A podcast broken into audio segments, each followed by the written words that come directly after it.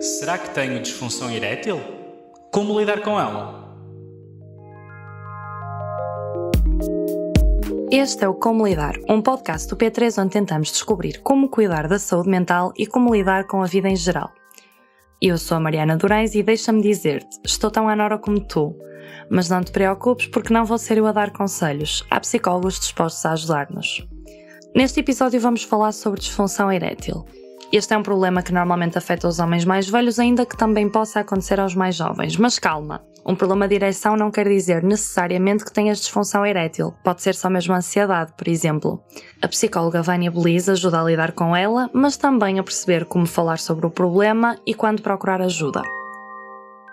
Vânia, o que é então a disfunção erétil e quando é que se pode considerar que alguém tem de facto disfunção erétil? Então, hum, a capacidade erétil de um homem, ela também vai se transformando ao longo do tempo, não é?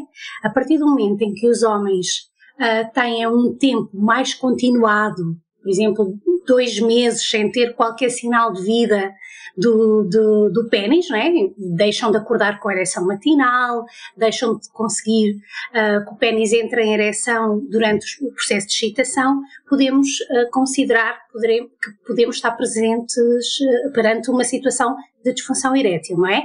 Estas coisas precisam de sempre ser confirmadas um, e normalmente a confirmação é feita através de um, de um exame específico em que é injetado um líquido para se perceber se esse líquido chega ou não ao pênis, porque o que causa a disfunção erétil é precisamente a, a, a dificuldade que os homens passam a ter durante a excitação e, na chegada do sangue aos corpos cavernosos que provoca a rigidez.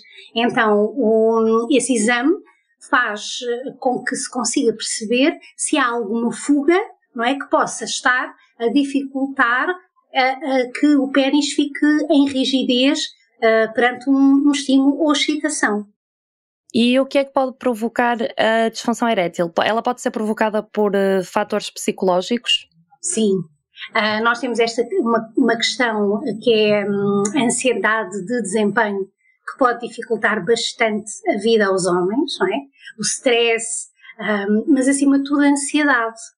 Quererem corresponder um, a uma determinada expectativa, pode ser até a sua, e depois essa ansiedade dificultar uh, o próprio mecanismo de excitação.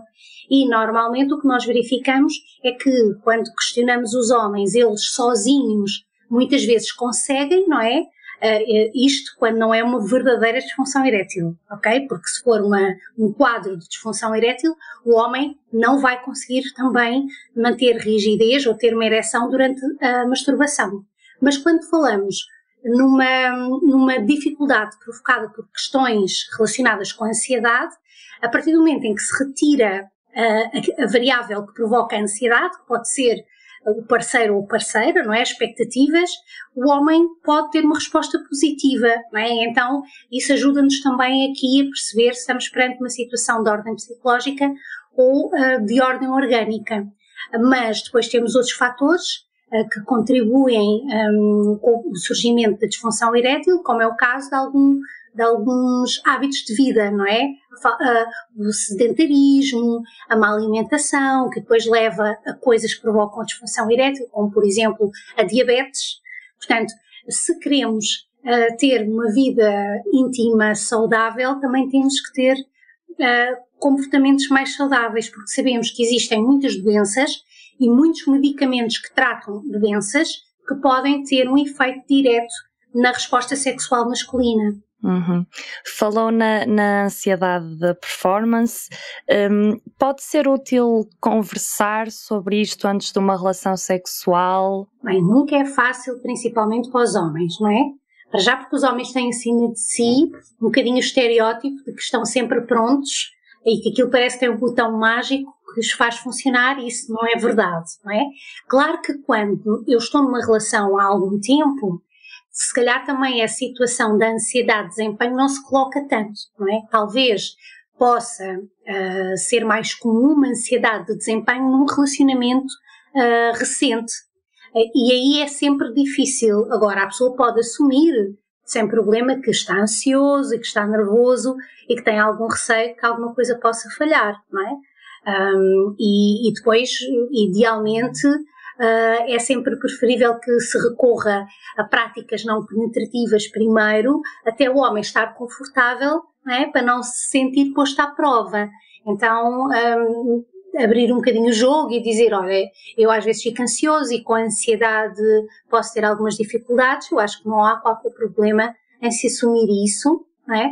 E porque também aquilo que vamos obter do lado de lá é muito importante. Se a pessoa que está do outro lado é compreensiva, não é? Ou se tem, ou se faz algum comentário que ainda pode colocar mais em causa a nossa, a nossa uh, pode alimentar a nossa insegurança. Então é importante, uh, se eu já tenho dificuldades, de levar isso para a relação e explicar, olha, às vezes acontece-me sentir alguma dificuldade e muitas das vezes é porque estou ansioso um, e normalizar, tentar normalizar se efetivamente não se tratar de uma disfunção erétil. Se, se, se, for uma questão de disfunção, então os homens têm realmente que fazer é procurar uma ajuda especializada e, e não andar à procura de soluções em sítios perigosos e a comprar coisas que podem ser muito perigosas e que sabemos que os homens recorrem, não é? Que são comprimidos que compram na internet, produtos que compram na internet, sem vigilância e podem comprometer sim a saúde sexual do homem.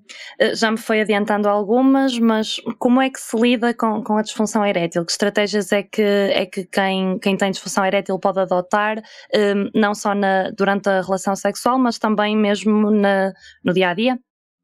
Bem, a questão de tentar ter uma vida saudável, não é? A alimentação, praticar exercício físico é extremamente importante. A obesidade e a gordura na zona abdominal uh, é realmente também um grande problema e, e precipita um, este, este, esta disfunção. Um, portanto, manter um, um, estilo de vida saudável é muito importante. Um, não, não ficar. A questão da pornografia também pode trazer algumas dificuldades em manter a ereção. Nós temos muito, muitas pessoas consomem pornografia, temos muitos homens que estão dependentes desse estímulo para conseguirem ter prazer, que às vezes nos dizem, eu com a pornografia consigo, e depois hum, na relação em si tenho dificuldade, não é? Um, e, e, claro, e procurar ajuda um, especializada e não ter receio de fazer os exames para, para saber se efetivamente se trata de uma disfunção erétil uh, que pode ser tratável, existem muitas soluções, ou se um, é apenas uma dificuldade com a qual o homem tem que lidar. Deixar de se focar tanto na penetração, também é um problema, não é? Porque a maior parte das vezes há um foco na, na penetração e o homem vê a relação sexual como uh, o único destino é a penetração, não é? Uh, existem muitas formas de dar prazer do outro lado, não passando por essa prática. Portanto, se o foco deixar de ser no órgão que está a causar dificuldade, poderá haver aqui um, um aliviar da ansiedade uh, e facilitar a tarefa. Não tenhas medo de falar sobre o assunto e lembra-te, há muito mais a explorar numa relação sexual. Este foi o último episódio da primeira temporada do Como Lidar. Obrigada por ter estado desse lado e até 2024. Até lá, podes enviar os teus dilemas ou sugestões para mariana.durães.público.pt. Obviamente eu não saberei lidar, mas arranjo quem nos ajude. Se calhar agora devia dar aquela voz muito rápida a dizer que isto não anula a potencial necessidade de terapia, não?